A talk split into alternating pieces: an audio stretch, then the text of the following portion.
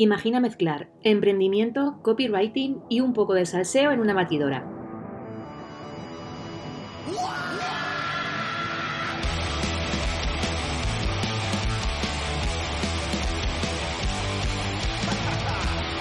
El resultado es Loca por la Tinta, un podcast libre de prejuicios y formalismos. Este es un lugar seguro donde la parte humana y la profesional fluyen dando rienda suelta a... Bueno, lo que surja. Soy Blanca Muela, copywriter de profesión y culo inquieto por motivación, y estoy aquí para darte un punto de vista diferente sobre aquellas cosas de las que no se suelen hablar. Quédate conmigo porque puede que te sorprenda.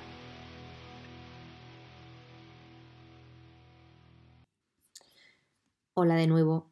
Bienvenido a un nuevo episodio de Loca por la Tinta. Espero que tengas tantas ganas de escucharlo como yo de compartirlo contigo. Hoy he elegido un tema un poco, ¿cómo decirlo? Así como ñoño. Pero no por el tema en sí, sino por lo que te hace sentir cuando piensas en ello. Ese es el tema del perdón, ¿no? De poner en práctica el ejercicio del perdón, que es, mm, así dicho, parece que es una tontería, pero yo creo que es el ejercicio más difícil al que yo me he enfrentado desde hace tiempo. Bueno, em, de esto me di cuenta hace poco con un ejemplo súper tonto que me pasó el otro día y que entendí que, tendría, que tenía que sentarme y de verdad reflexionar acerca de ello. Verás, te cuento. Ahora, por si no lo sabes, estoy viviendo desde noviembre del 2020 de nuevo en Portollano, en mi ciudad natal. Em, y desde que salí de aquí con 18 años para irme a estudiar, no había pasado todavía una temporada tan larga viviendo aquí y además sin fecha como fin, ¿no? Sin fecha de marchar. Em, entonces, digamos que me tomé, me lo he tomado como pues, al final como una temporada larga, que supongo que en algún momento terminará, ¿no? Conociéndome, pero, pero que bueno, que he rehecho mi rutina pues sin pensar en que, bueno, cuando me vaya, ¿no? Ya veremos. Así que eh, las cosas, eh, entre las cosas que he ido incluyendo en mi rutina, se encuentra el gimnasio. Además, que es que voy al gimnasio que pertenece al ayuntamiento, el local, o sea que va muchísima gente. Bien, pues hace cosa como de un mes, en una de las clases colectivas, coincidí con una persona con la que tuve un conflicto en mi adolescencia. Yo tendría unos 13 años y ella, pues más o menos calculando, tendría, no sé, 16. Ese conflicto incluía a otras dos personas más. Pero digamos que esta persona, en concreto, la del gimnasio, fue como la que más me decepcionó porque realmente yo de estos tres sabía que ella no lo estaba haciendo, no era, digamos, lo hacía un poco por inercia. No era algo que hiciese realmente porque quisiera hacerlo. Pero bueno, eso es, esa es como mi, mi interpretación. Nunca lo he hablado con ella, ¿no? No sé si llamarlo bullying, porque en aquel momento esa palabra no existía, pero lo que sí hacían era acosarme.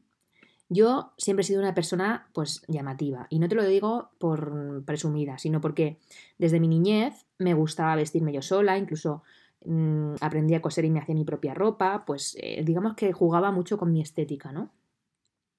La verdad que ahora veo fotos y me río porque verdaderamente era un absoluto cuadro pero yo me sentía súper libre y feliz de vestir así y así lo hacía. Y la verdad que agradezco muchísimo que en mi casa no se me pusiesen límites ni, ni se me cortaran las alas en ese sentido, ¿no?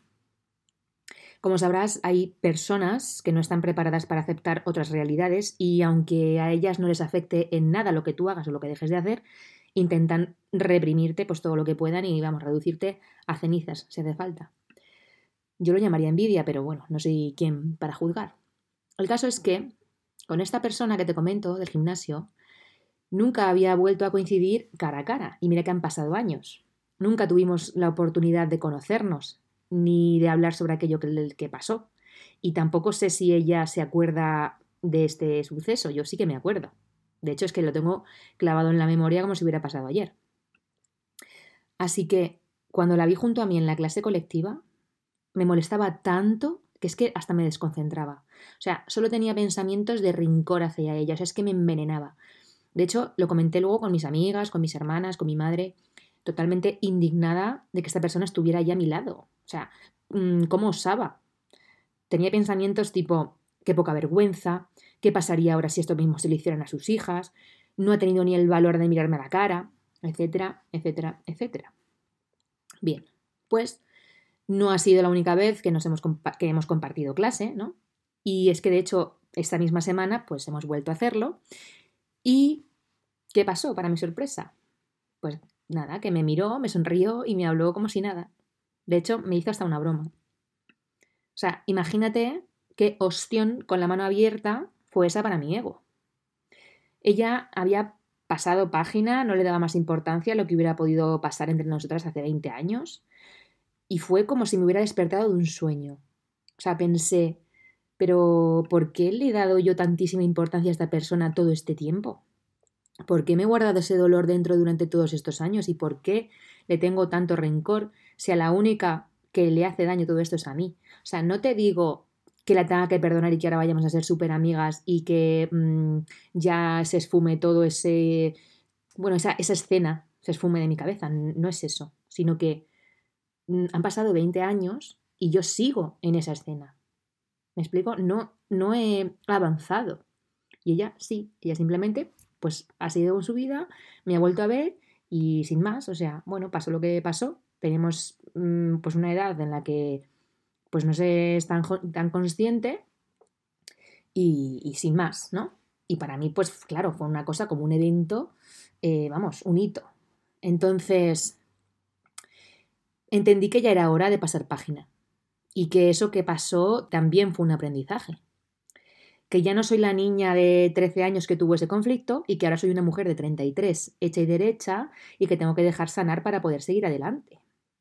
Y es que para sanar hay que perdonar. Y de verdad que te juro que este tema me emociona muchísimo. Creo que la parte del perdón es lo que más me ha costado aceptar siempre en mi vida. Y esta anécdota tan tonta me llevó a pensar también en mi parte profesional. Porque cuando dejé el retail, lo hice también con muchísimo rencor. La cara al público, los conflictos entre compañeras, los conflictos también como con las jefas, em, las mil injusticias que se viven en un trabajo como ese, desde el punto de vista personal, claro, hicieron que saliera de ese mundo súper enfadada, jurando y perjurando que jamás iba a volver a pisar una tienda en mi vida. Pero la herida, claro, no ha curado no he sido, o sea, no he sabido cerrar el ciclo. Y eso es algo que me está limitando. Y ahora lo entiendo.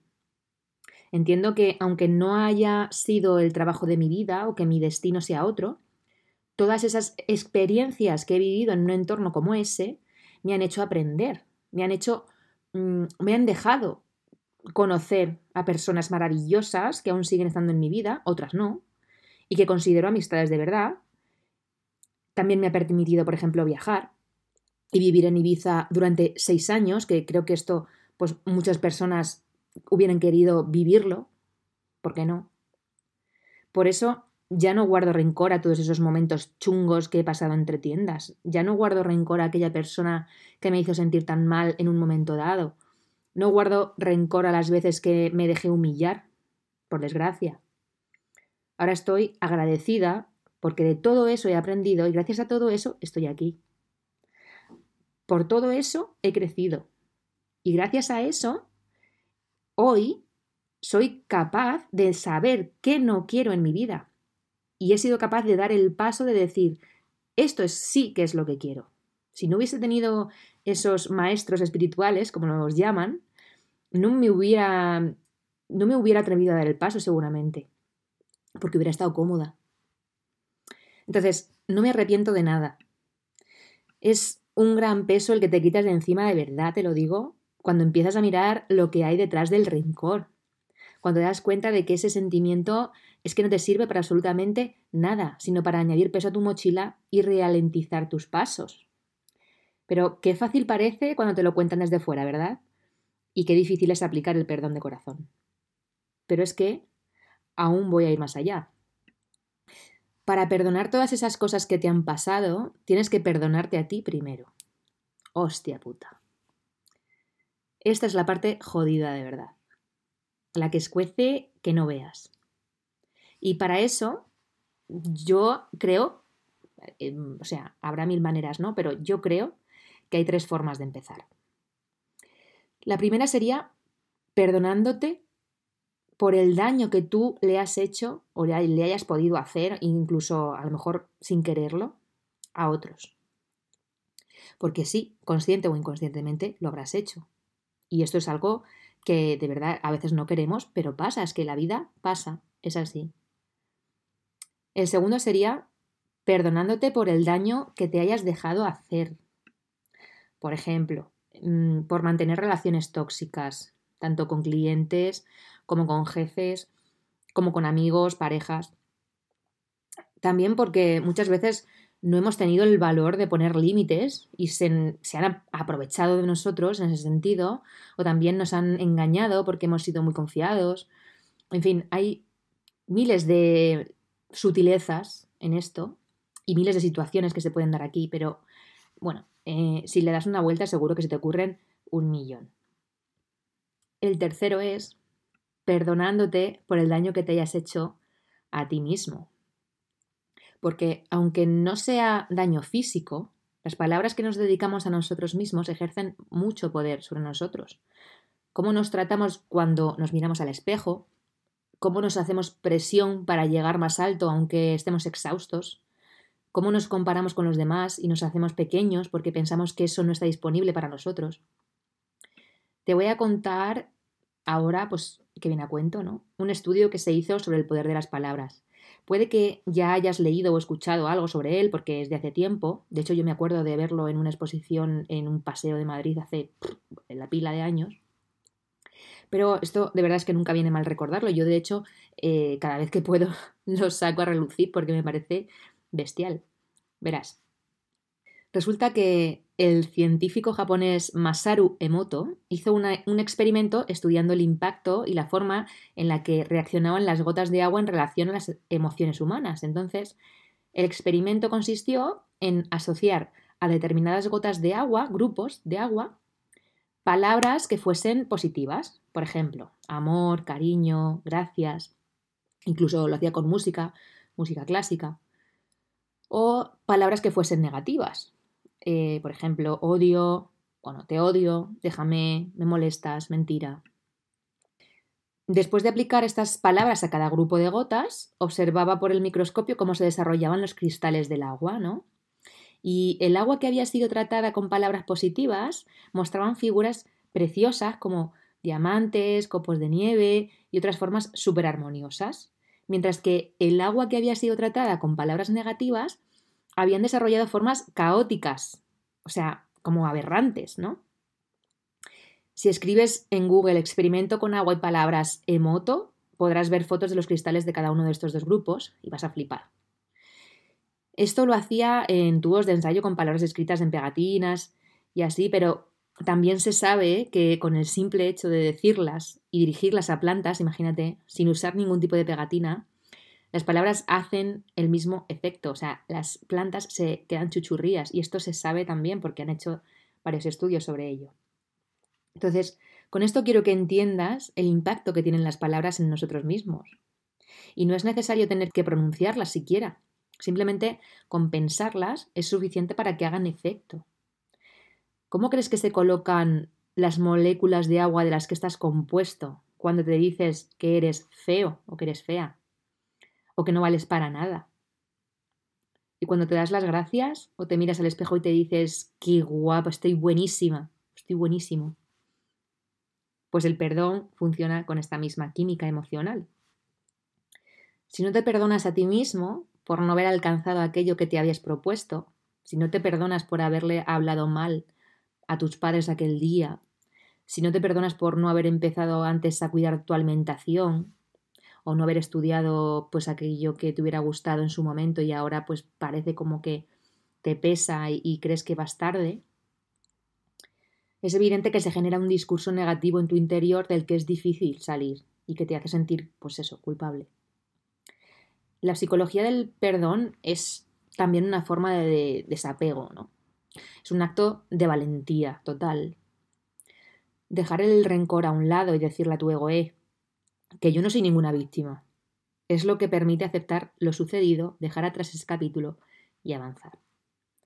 Eso es lo que me pasaba a mí con esa escena de mi yo de 13 años que seguía ahí, pues llorando, desconsolada, porque fíjate lo que me han hecho, a mí, me han hecho esto, a mí. Pues esa es la manera de dejar atrás el capítulo y avanzar.